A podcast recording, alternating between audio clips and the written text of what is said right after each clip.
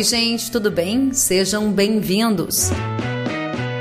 No episódio de hoje, nós vamos saber as últimas atualizações sobre as safras de grãos, com dados da Conab e também do Departamento de Agricultura dos Estados Unidos, o USDA. E mais, o que esperar sobre a incidência do fenômeno Laninha para as safras de inverno e verão? O bate-papo é com o analista de mercado da Safras e Mercado, Luiz Fernando Gutierrez, e com o meteorologista do INMET, Marcelo Schneider. O conteúdo foi gravado em uma live transmitida via Instagram no dia 13 de maio de 2022.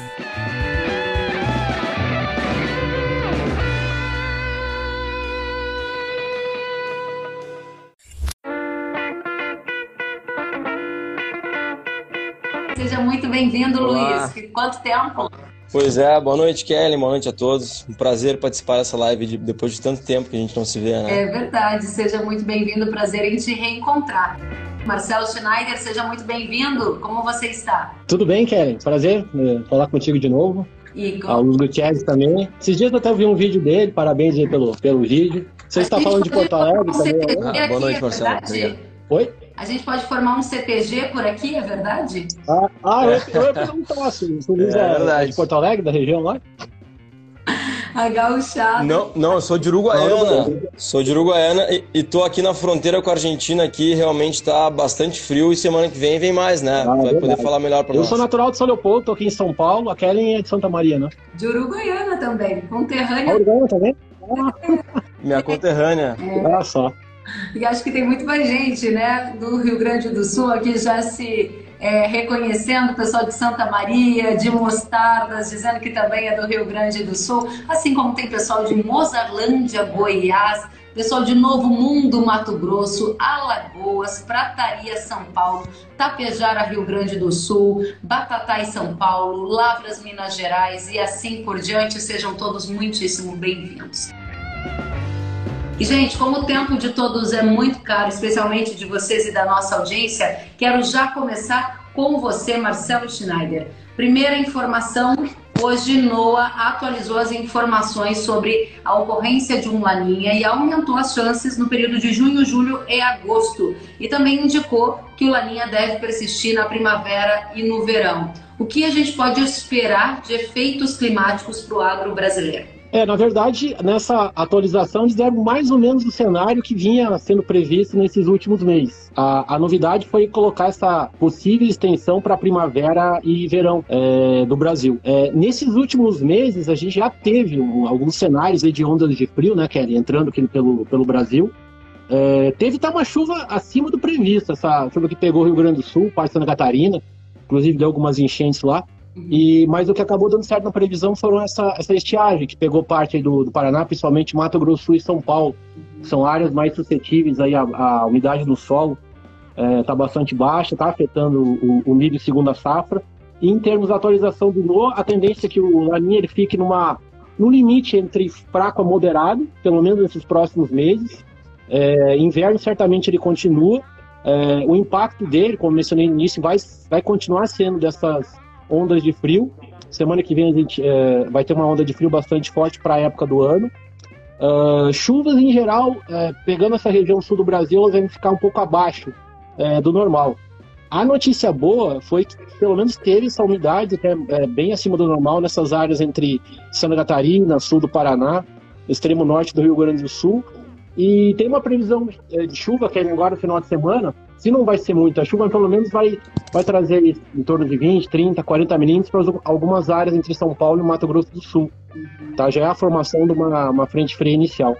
Então, em, em linhas gerais, foi isso. Uh, o Biro Australiano, que também é um centro bem uh, conceituado internacionalmente, ele tem uma previsão uh, de laninha, mas uma laninha de maneira mais fraca, ou, ou pelo menos próximo da neutralidade. Tá, mas o certo é que a, as previsões tá, estavam indicando e continuam indicando para os próximos meses que impacto em geral. Em linhas gerais, então, a temperatura, ela o, grande problema desse inverno, como o do ano passado, é o risco de ter essas ondas de frio muito forte. A gente vem é, já umas duas, três semanas alertando alguma na, na imprensa desse risco desse ano, tanto no outono como no inverno, de ter esses eventos de geada intenso. Então, Na semana que vem já tem esse primeiro evento e não deve ser é, fora do normal a gente ter pelo menos mais dois eventos é, de magnitude forte, o que não é, se a gente puxar pela memória, que aí nos últimos 10, 15 anos não é tão, tão normal. Tirando o ano passado, que foi é, que também teve uma, uma geada muito forte na área do cafezal, milho, teve, teve bastante repercussão. Nas décadas anteriores não, não foi tão comum. É, então, repito, a, a, tendência é de ter algumas áreas ainda é, um problema com a chuva, principalmente essas áreas que, que estão ainda faltando umidade no solo, que seria entre o norte do Paraná, interior de São Paulo, centro-norte do Mato Grosso Sul, principalmente, e a questão do frio, que a gente vai abordar em seguida, mas esse é um, é um problema para o agricultor, principalmente essa área de milho, café também, para tomar suas devidas precauções para minimizar os impactos dessa primeira onda de frio da semana que vem, já. Bom, bastante informação importante para começar o nosso bate-papo. Vejam que o IMEC então, então está nos dizendo que um dos me corrija, Marcelo, se eu cometer algum equívoco, mas que um dos destaques em relação à atualização do fenômeno Laninha é que além dele estar presente agora em junho, julho e agosto, ele se estende para primavera e verão, com a característica sendo de fraco a moderado, mas com dois destaques principais que o Marcelo nos traz. Ondas de frio bastante fortes para a época do ano, com risco de ondas de frios mais fortes, mais dois eventos de magnitude intensa previstos. Então a gente vai observar esse que é um dos fatores em destaque aqui pelo IMET e também as chuvas abaixo da média em algumas áreas do norte do Paraná, centro-norte de Mato Grosso do Sul, áreas que já estão sofrendo um pouquinho com essa estiagem. Correto, Marcelo? Sim, é, só em questão de previsão de laninha, principalmente nessa época do ano, a gente tem que ter cautela quanto ao verão. Ah, o cenário do verão é um pouco incerto ainda. Eu diria Vamos entrar no que, verão daqui é, o, é, inverno e, e, primavera tem uma maior garantia. Como o verão já é muito, é, muito longe, então é, é, é uma incerteza maior. Então, pelo menos até a primavera, a gente tem esse cenário consolidado. Excelente. Eu vou voltar a falar com o Marcelo já já para saber primeiro dessa onda de frio na sequência também dessa situação para o verão, estabelecimento da safra dentro ou não de uma janela ideal. Marcelo, excelente início de conversa. Agora eu vou para você, Luiz. Vamos começar com Safra Brasil, dados de Conab, dados das safras em mercado. A gente acabou de ver, então, uma incidência de laninha, riscos de geadas e também de escassez de chuva em algumas áreas do centro-sul que são produtoras de milho meu foco principal para a gente começar a conversa. O que a Conab trouxe hoje para milho e qual é a sua visão para o mercado de milho, produção e condições de lavoura no momento? Certo, Kelly. É, com relação ao milho, é, a gente tem uma preocupação, realmente, como o Marcelo colocou, é, frente principalmente, não nesse momento às geadas exatamente, mas ao que a gente teve nas últimas semanas e meses é, em alguns estados do centro-oeste barra sudeste.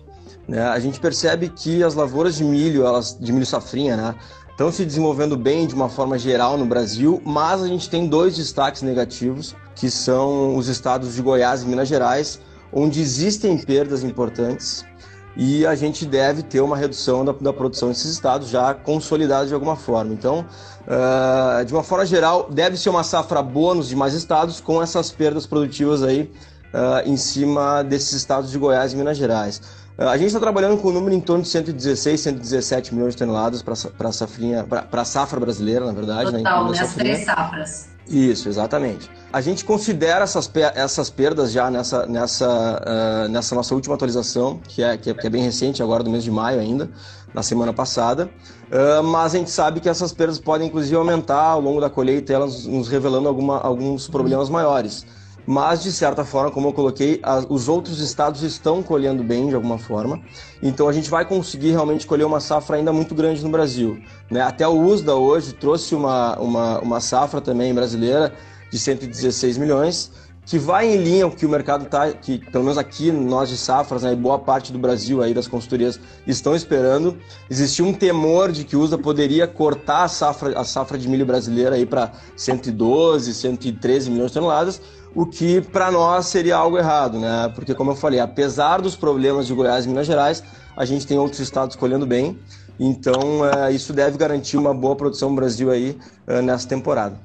Só para eu entender, a produção do milho, segundo a safra de vocês, é acima de 90 milhões de toneladas? Quanto que vocês estão prevendo? Só para a gente entender se vocês estão no lado de uma produção mais farta, menos suscetível a problemas climáticos, ou naquele lado que está avaliando que as perdas climáticas vão ser mais intensas? Isso, em, torno de 92 milhões de toneladas, Kelly. Então a gente considera ainda uma safrinha bem interessante para o Brasil, mesmo com as perdas. Muito bem, 92 milhões de toneladas, pelo que eu tenho observado nas diferentes visões de consultorias, a safra de mercado então está com um olhar no momento de uma produção mais cheia, mais farta para a segunda safra de milho. Qual o efeito que isso tem na curva de preço do milho? O que, que vocês estão enxergando de tendência de agora em diante, a partir do que o USDA trouxe hoje, a partir do que a Conab, Conab trouxe? Bom, com uma produção, com uma, com uma perda não tão grande, né? É, obviamente que nas regiões aí envolvendo os estados de Goiás e nas micro-regiões desses estados de Goiás e Minas Gerais, a gente pode ter naturalmente uma oferta menor e a gente pode ter um movimento de preços um pouquinho diferente. Mas nas demais regiões, aí falando do Brasil como um todo, a gente entende que a entrada da, da, da, da safrinha de milho, uma safrinha relativamente grande, é, pode pressionar um pouquinho os preços. Obviamente que a gente tem que cuidar outros fatores, como, uh, como Chicago, como câmbio, mas de uma forma geral, olhando para dentro do Brasil, a entrada de uma safra aí, uh, desse tamanho, com esse volume, pode pressionar sim aí uh, nas próximas semanas os preços internos, mas obviamente a gente tem que cuidar muito da questão cambial, né? Porque a gente tem uh, muito para mandar para fora ainda, a questão da paridade de exportação é importante, mas olhando para dentro, como eu falei, a gente tem esse, esse, esse talvez esse fator um pouquinho mais negativo aí de mercado interno brasileiro. Então, baixista, não, não sei se essa é exatamente a palavra, mas um viés de estabilidade para mais baixo, se confirmada essa produção de 92 milhões de toneladas, que é uma safra farta de milho, que ajudaria na recomposição de estoques, pressionaria um pouquinho a cotação no mercado doméstico. Porém, as coisas estão todas correlacionadas. A gente está vendo, Luiz Fernando,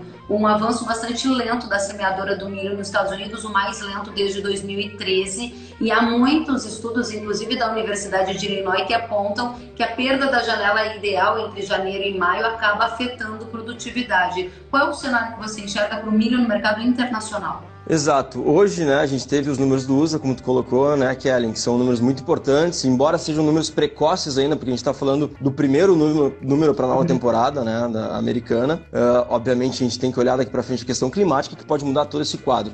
Mas o USDA trouxe inicialmente uma redução muito grande de área, como ele, indo de acordo ao que ele já tinha nos trazido lá em março na intenção de plantio, uh, uma redução grande de área de milho, uh, e isso naturalmente traz um potencial produtivo bem menor para os Estados Unidos. Então houve um corte de safra importante e inclusive os contratos hoje em Chicago acabaram encontrando sustentação nesse ponto também. Mas de fato, essa questão envolvendo o plantio é, é, é a principal questão nesse momento. Como tu colocou, existe um atraso muito grande, há muito tempo a gente não via um atraso tão grande no plantio do milho lá no meio oeste americano, no cinturão produtor.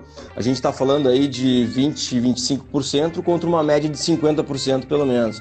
Então, é, é, na prática, deveria estar o dobro de área plantada já até esse momento, e, e não é isso que está acontecendo, né? Existe um atraso muito grande. E essa possibilidade é, de se chegar ao final da janela de plantio ideal, como tu colocaste, é, sem ter plantado a área, a área total destinada ao milho, é um ponto naturalmente que pode sustentar mercado. Se de fato a gente chegar lá e não for plantado 100% da área que estava sendo estimada, a gente vai ter um potencial produtivo ainda menor nos Estados Unidos. Né? E plantar fora da janela, uh, da, da, janela ideal de plantio do milho não é uma, uma, uma decisão muito acertada, talvez. Né? É uma decisão bastante arriscada.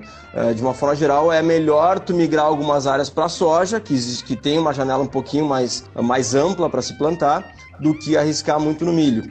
Então, existe uma dúvida muito grande, né, Kelly? Esse é o ponto principal agora, se, se o produtor americano vai conseguir plantar dentro da janela ideal, e se não conseguir, a gente pode ter um, mais um fator uh, de suporte para o mercado, que é uma, um potencial produtivo menor para a safra americana. Muito bem, fator de suporte para o mercado. Essa foi a frase do Luiz Fernando, trazendo aí o fator de atraso no plantio do milho nos Estados Unidos, dando suporte às cotações do grão. Obrigada, Luiz. Voltamos então para você, Marcelo, e eu vou pegar o gancho do que estava aqui conversando com o Luiz para te perguntar sobre a safra dos Estados Unidos. Você está acompanhando as condições climáticas por lá? Acha que sim, a gente pode ter uma dificuldade para os norte-americanos, ou em função de frio, ou em função de alguma situação de seca mais adiante? É, é, essa área mais do centro, norte, pega aqueles estados produtores ali de milho, essa semana tem uma boa previsão para lá. A chuva diminui, vai ter uma, uma boa janela de abertura do tempo. Uh, a temperatura ainda deve ficar um pouco abaixo do normal, tá? Essa é a previsão para o trimestre. O, tem também uma influência tal qual a gente tem aqui no sul do Brasil, ou Argentina, Uruguai, lá aquela área é, de latitude é, elevada, tem também temperaturas baixas quando tem laninha. Para o trimestre como um todo, e pelo menos avançando para maio, para junho, a tendência é que aquela parte mais ao norte é, tenha chuvas um pouco acima normal, mas essa a região uma produtora do, do centro, meio oeste, começa a ter janela de tempo mais seco. Então a tendência de que aos poucos melhore, temperatura ainda um pouco é, é baixa, mas consultando também os mapas, as cartas de umidade, a parte mais é, entre Illinois, alguns, alguns estados a mais a, a, leste que foram mais afetadas é, dessas últimas chuvas, dessas três, quatro semanas. Então, em linhas gerais, há, há uma tendência razoável, pelo menos na diminuição é, no, nos níveis de umidade. A temperatura ainda fica um pouco abaixo é, da média naquela região, mas assim deve ter uma melhoria em comparação do que o próprio Luiz falou. A gente também consultou é, algumas reportagens. Realmente, dos últimos anos, é, foi bastante afetada aquela região. Muito bem, obrigada, Marcelo. Agora, saindo dos Estados Unidos vindo para o Brasil, eu gostaria de dedicar um tempo com você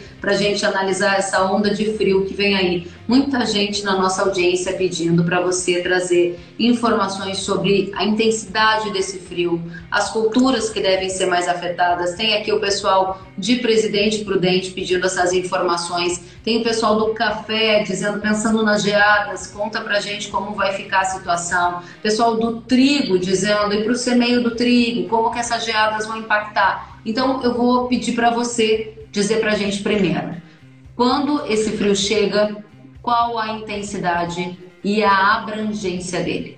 É, para essa época do ano, para maio, é uma, é uma situação até assim fora do, fora do normal. Né? A gente sabe que as ondas de frio começam é, geralmente a partir da segunda quinzena de maio. É, o mais comum é final de maio, início de junho. Já vinha acontecendo no, no mês de março, abril, duas ou três ondas de frio que vinham sinalizando essa intensidade. E aí, nessa semana, dois, três dias atrás, a, a, os diversos modelos que, que os meteorologistas é, consultam, uh, eles estão indicando, a partir aí do final da segunda, principalmente a partir da próxima terça-feira, a entrada dessa massa de ar, ela é de origem polar. É, na verdade, então, terça-feira a gente já tem um frio bastante intenso, vai ter vento forte, e há perspectiva de que algumas áreas ali do Paraná, divisa com São Paulo, é, Mato Grosso do Sul, de terça para quarta-feira, já tenham a perspectiva de geada. É, no momento, a, a, intensidade na maioria das regiões que é da geada ela vai variar de fraca a moderada. Tá? Então, pelo menos isso é um, é um, é um bom sinal. A, a, má, a, má, notícia seria que nessa região, é, ali na divisa do, de São Paulo com, o Paraná, que é uma região produtora de milho, na quarta-feira tem uma expectativa de geada até com, com intensidade moderada. Então, ou na verdade é na terça-feira. Tá? Então na terça-feira essa região deve ter bastante precaução, principalmente esse interior do Paraná. Deixa eu só entender. É, então, geada de fraca a moderada. A gente está falando de quantos graus, mais ou menos? Em geral, para correr geada na, no nível é, do abrigo, a cerca de 2 metros de solo, a temperatura ela fica abaixo de 5 graus, 5, 4, 3 graus. É, no solo, ela, ela, fica sempre abaixo de 0 grau e às vezes, para essa geada moderada, ela já fica entre menos 4, menos 5, menos 6, que é uma, que é uma temperatura bastante baixa. Então, essa seria mais ou menos a, uma, uma previsão geral para essas regiões com uma altitude aí de 500, 600, 700 metros, que pega grande parte ali do Paraná, também no Mato Grosso do Sul. Essa área do sul, que o pessoal viu o pessoal falando também lá do sul, né? Ponta Porã, Dourado, essa região, deve ter na quarta-feira uh, uma geada de intensidade fraca e a gente sabe pelas culturas, o milho é uma das culturas mais suscetíveis. Então, entre final da terça e quarta e também quinta-feira, é, tem que ter essa, não só precaução, tem que ter, é, é, por, por, esses indicadores, para tomar essa decisão aí de ter, pelo menos, minimizar os riscos possíveis da, da ocorrência dessa geada. É, outra área também que, só complementando, que é, é, Goiás, também Goiás e a região do café aqui em São Paulo, tá? Quarta e quinta-feira é, tem a previsão de, de geada é, de moderada intensidade. Então, é, nessas áreas, para esse mês de maio, é uma, uma situação bem comum.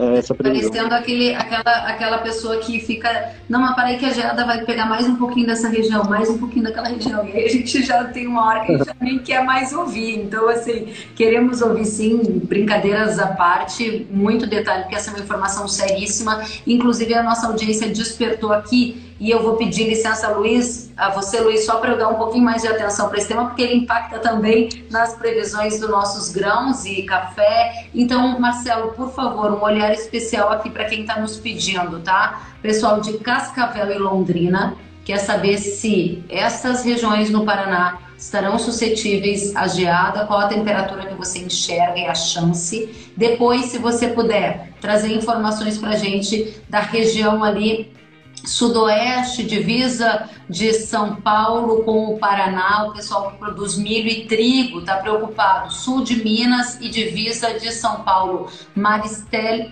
por favor, diz para a gente qual é a cidade para facilitar aqui para o Marcelo. Começamos então por Londrina e Cascavel, Marcelo. Terça-feira, sim, tem, tem previsão, essa, essa parte mais norte do Paraná e oeste, geada fraca, tá? Ela não é da mesma intensidade que acontece ali na região de Ponta Grossa, proximidade de é, Curitiba, meio norte, vai estar naquele limite de temperatura na superfície, tá? De uma geada fraca. Geada fraca, então, no solo a temperatura fica aí por volta de 2, 3, é, 4 graus negativos, geralmente ela acontece ali a partir das 3, 4 da manhã, então o agricultor mesmo nessas regiões que a gente citou, entre Londrina, Cascavel, esse centro-norte do Paraná, uh, deve estar alerta. Isso já na terça-feira.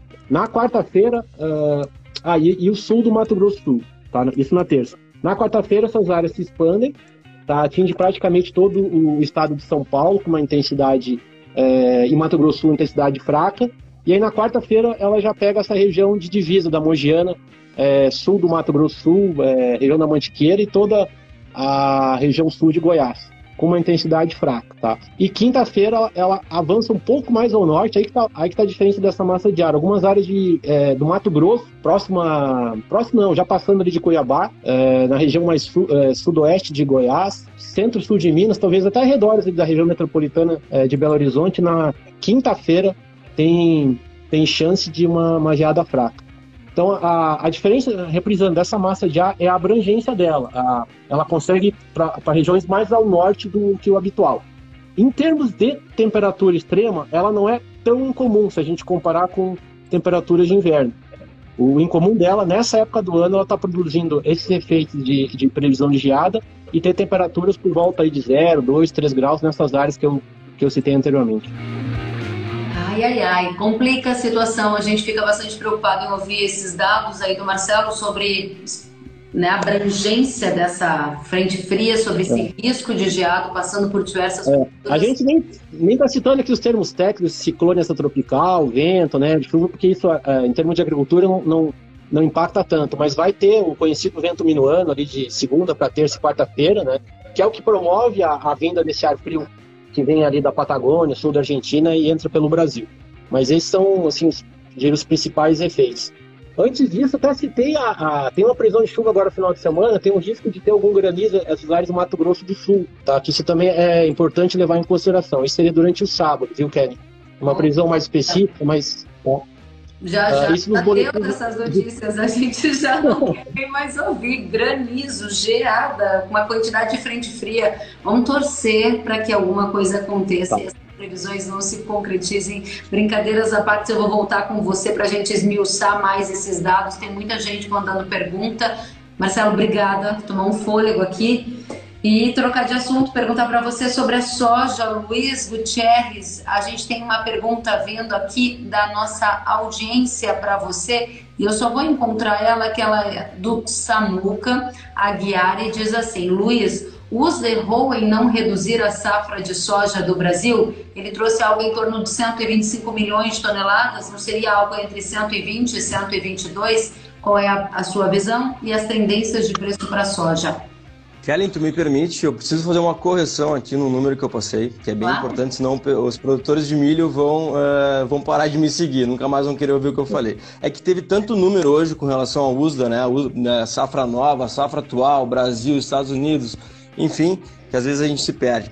Mas assim, ó, para corrigir, tá? A safrinha de milho, nosso último número, não é o 92, é 83 milhões de toneladas. Tá? Ah, é importante essa redução. Tá? Bastante, é, uma expectativa Ex bem boa. Exatamente. Mas isso não muda o que eu falei, porque apesar de ser uma, uma, uma safra um pouco menor né, do que a gente poderia colher, ainda é uma safrinha grande. Se a gente comparar com as últimas duas safrinhas, é uma safrinha bastante grande, é uma safrinha ainda relevante. Então, o, que, o resto que eu falei mantém, então, por favor, 83 milhões. E uma safra brasileira de 118, não 117, só para corrigir. Ok, corrigido Mas, então para milho, tá, gente? Vamos só reforçar aqui Isso. os dados das safras de mercado. Segunda safra de milho, 83 milhões de toneladas de previsão e 118 milhões no milho total. Feita a correção do milho, partimos para a soja? Vamos lá, é, Samuca, né, Samuca? É, eu acho que sim, o USDA errou em não reduzir, porque há um bom tempo já, é, há um bom tempo não, mas digamos há algumas semanas já, o mercado já trabalha com uma, com uma safra menor de 125. Nós de safras, inclusive, lá em, lá em, em março, ainda trabalhávamos com uma safra de 125, em torno disso.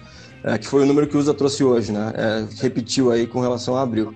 Mas a colheita da soja, a evolução na colheita da soja, principalmente no sul do Brasil, né, com, a, com esse atraso do Rio Grande do Sul, a gente está tendo uma colheita ainda na, em áreas importantes do Rio Grande do Sul, ela vem nos revelando que as perdas produtivas, infelizmente, são maiores do que a gente estimou inicialmente. É, é, essa é a grande questão. E isso nos fez reduzir aí na, na, na, na semana anterior a nossa estimativa de safra, saiu de 125 para 122,3 que eu acho que está bem em linha aí com a realidade do, do, do, do Brasil.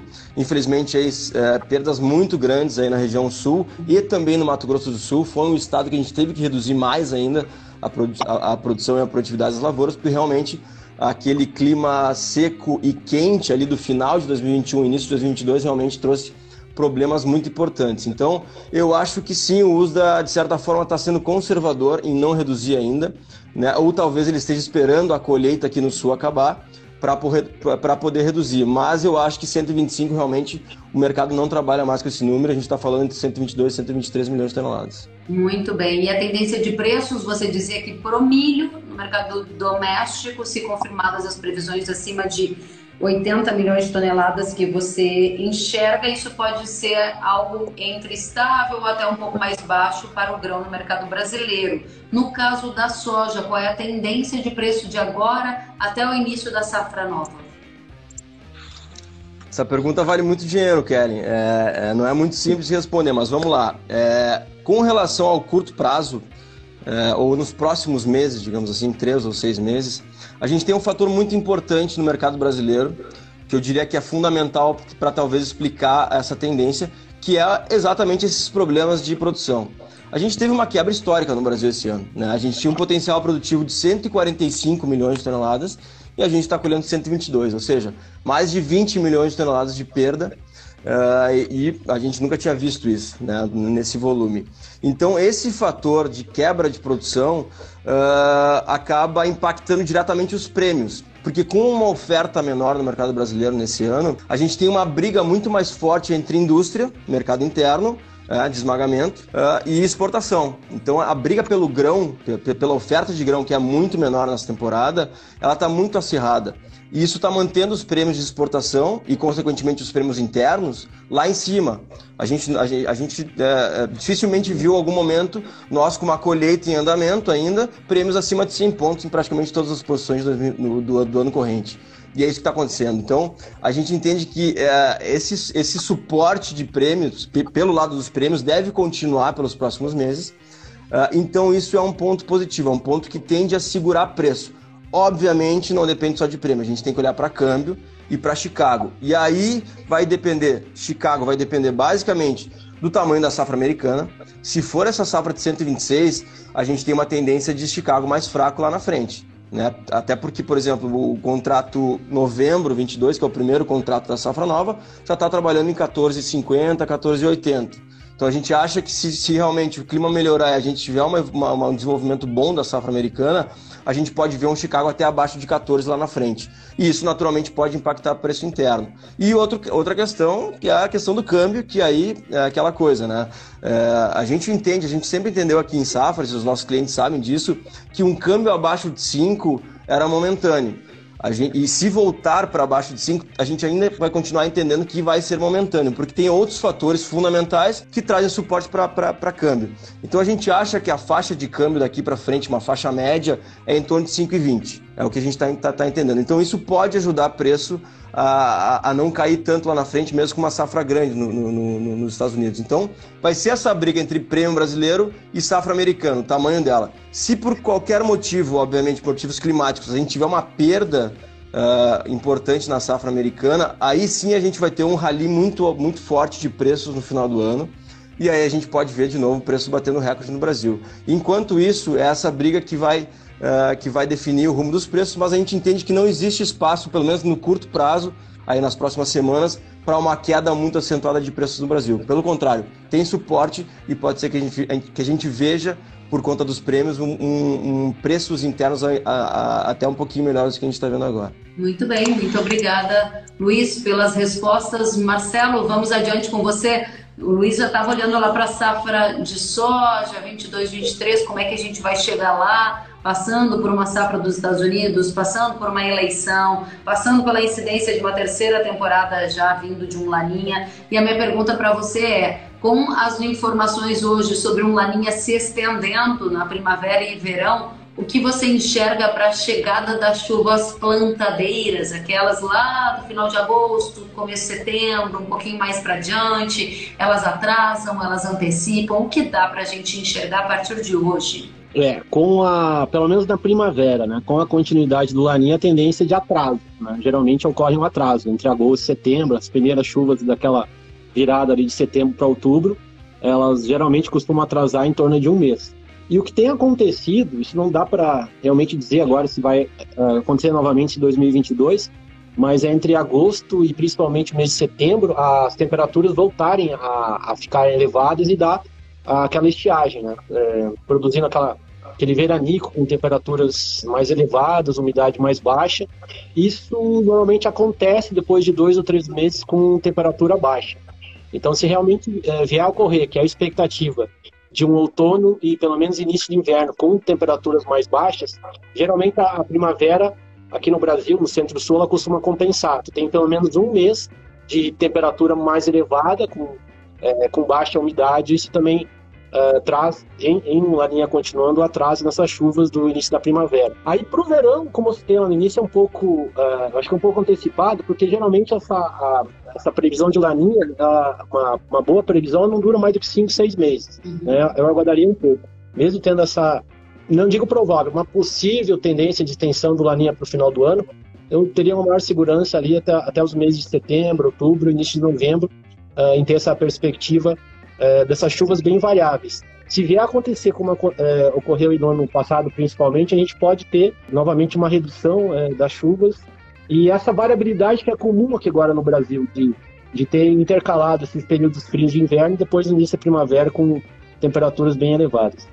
Marcelo, o que, que a gente tem de boa notícia no clima, hein? Conta pra gente. Tem alguma boa notícia, por exemplo, é, fazer mais fartura de algum lugar? De... É, Sabe, é, a, a, situação podia, é, poderia ter sido até pior, Karen, porque essas chuvas de laninha não costumam acontecer entre abril e, e mês de maio, em parte da região sul. Então, essa região aqui do, do centro-oeste de Santa Catarina, Paraná, norte do Rio Grande do Sul, ela foi, de certa forma, é, tirando alguns excessos de umidade, né, de nebulosidade, mas ela, ela foi beneficiada com um aumento é, substancial na umidade do solo. Então, ela tem algumas semanas aí que o solo, até a, a água infiltrar, nas camadas mais é, profundas, aí de um metro, um metro e meio. Então tem, vai ter umidade suficiente, pelo menos aí durante três, quatro semanas, um mês. Então, eu acho que esse foi o, foi o ponto positivo. É, ponto negativo, é, essa prisão da semana que vem de geada e, e, também entre outono e inverno a gente tem da, o potencial para outros eventos de ar, de ar frio. Pois é, vou explorar esse ponto com você, sem antes fazer um parênteses, essa condição de um laninha também é favorável para a safra do centro-norte, as regiões de Matopiba, outras áreas podem ter uma condição mais favorável, e o segundo aspecto que eu gostaria que você explorasse é qual a previsão para essas ondas de frio que você já chamou a nossa atenção. Bom, no Brasil, então, tem geralmente essa metade norte e metade centro-sul. Então, a metade norte ela é, é, quase diametralmente oposta. Lá tem uma tendência de ter mais umidade.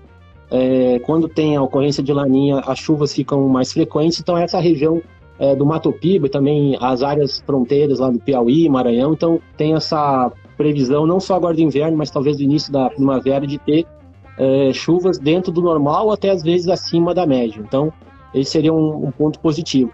Uh, em relação às temperaturas, aquela região acaba uh, pegando uh, assim as peculiaridades ali da região centro-oeste. Então, é, geralmente, né, primavera, final de setembro, outubro e novembro, a variação da temperatura acompanha a chuva. Se realmente ficar mais seco é, mês de setembro, início de outubro, geralmente as temperaturas durante o dia sobem. Isso é até um fator positivo né, para a época de plantio, para as máquinas irem a campo. Então, é, na, naquela região, é, até certo ponto, benéfica. É, nos últimos anos, dois, três últimos anos, elas foram bastante privilegiadas em, em termos de armazenamento de água, né? as hidrelétricas, os reservatórios, né? os pequenos e médios agricultores conseguiram é, reservar água nessas regiões mais é, é, do norte do, do país. na Bahia teve alguns percalços, mas assim, em média, comparando com an anos anteriores também, Uh, teve o ponto positivo das chuvas uh, virem também nesse último ano. Então, em linhas gerais, é bastante, diria, positiva essa região mais central ou norte do, do país em termos de clima. Né? Volto com você já já, Marcelo, para a gente trazer as datas previstas desses outros períodos de frio intenso que você disse que a gente vai ter essas novas duas ondas de frio com ampla magnitude. Já já, segura essa informação para nossa audiência continuar conosco. Luiz, pergunta da Lara Monteiro. Por que a comercialização dos grãos, soja milho 21, 22 e 22, 23 está atrasada quando a gente compara com o mesmo período do ano passado?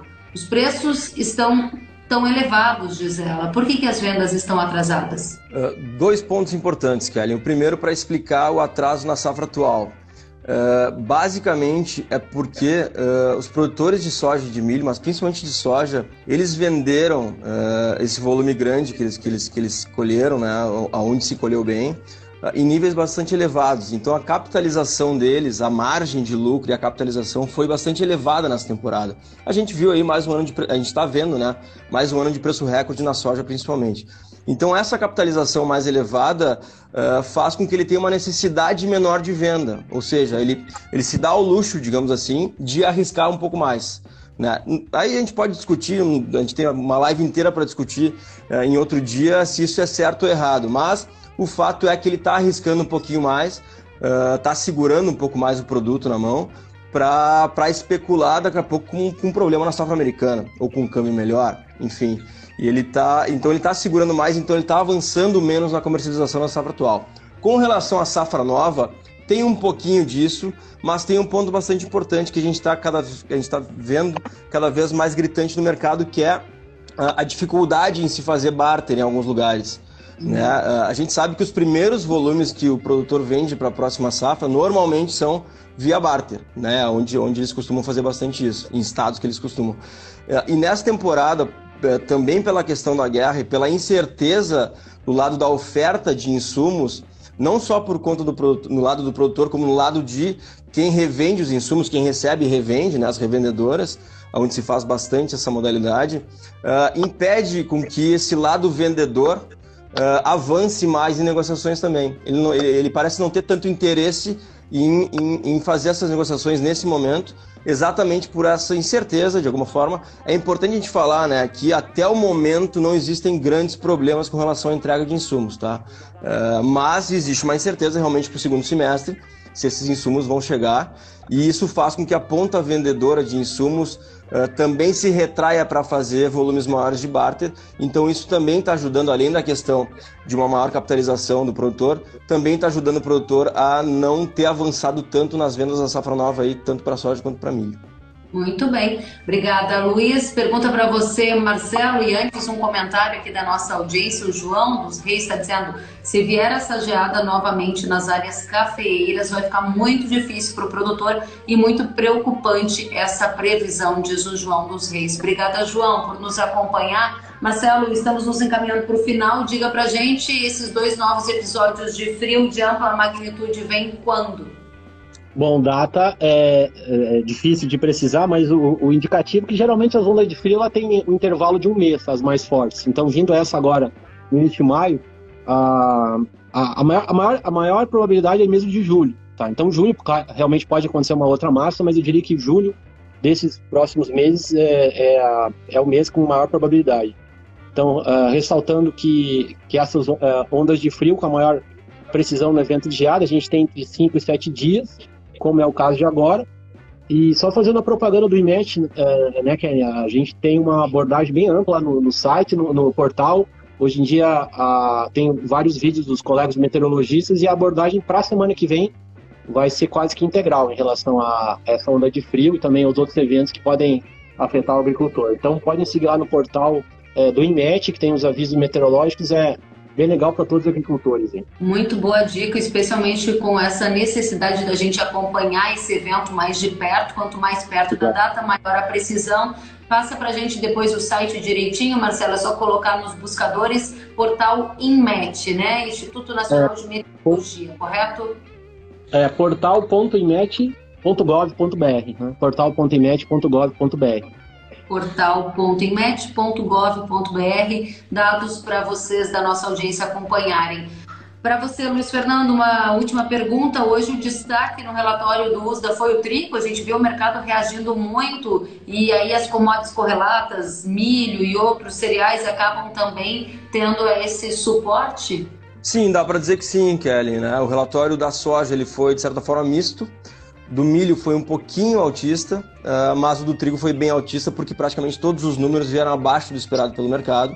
Né, tanto de produção como de estoques. Uh, e aí a gente viu uma, uma, uma, alta muito expressiva do trigo em Chicago, que acaba, assim, eventualmente contaminando de alguma forma seus vizinhos milho e soja. Então, realmente o trigo foi um destaque desse relatório, eu diria, porque trouxe números diferentes do que o mercado estava esperando e trouxe essa alta mais forte. E dá para colocar também como destaque, Kelly, que o, com relação a essa guerra, né, que está tá, tá, tá, tá em alta no momento, infelizmente, lá na, entre Ucrânia e Rússia, que o USDA trouxe um corte de produção da, da Ucrânia de trigo de 35%. Então já é um impacto bastante visível aí uh, desse conflito, infelizmente, na produção do trigo lá, lá naquela região.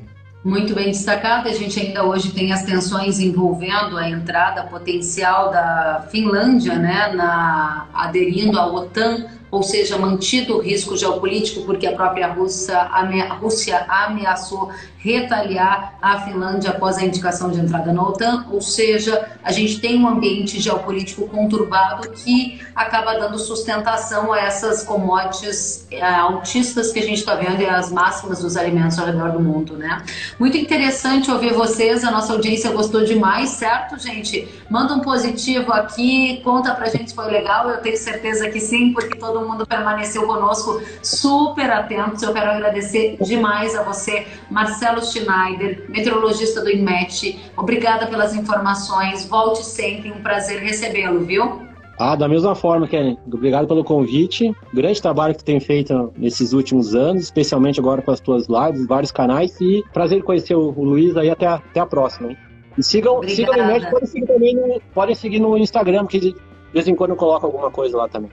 Excelente, o pessoal já estava aqui compartilhando o site, dizendo que está acompanhando e muita gente mandando positivo, dizendo que é ótima, que a live foi ótima, que gostaram demais. Olha só, não é mentira, vocês estão vendo, tem muita gente aqui que apreciou mesmo.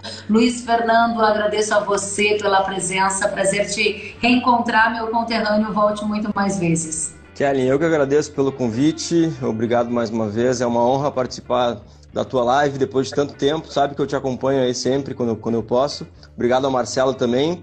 E fico à disposição, Kelly, uh, para uma próxima oportunidade. Obrigadão. Obrigada a você, a Safras, obrigada a você, Marcelo e ao IMET, obrigada a todos que ficaram conosco. Se gostarem, compartilhem nas redes sociais e bom lembrar, essa live vai estar disponível hoje em todas as plataformas de podcast via áudio. Para quem quiser ouvir mais uma vez, vai estar disponível já aqui no feed do Instagram, no YouTube, no Facebook, ou seja, a gente vai espalhar muita informação boa por aí. Voltem sempre, fiquem bem, até a próxima.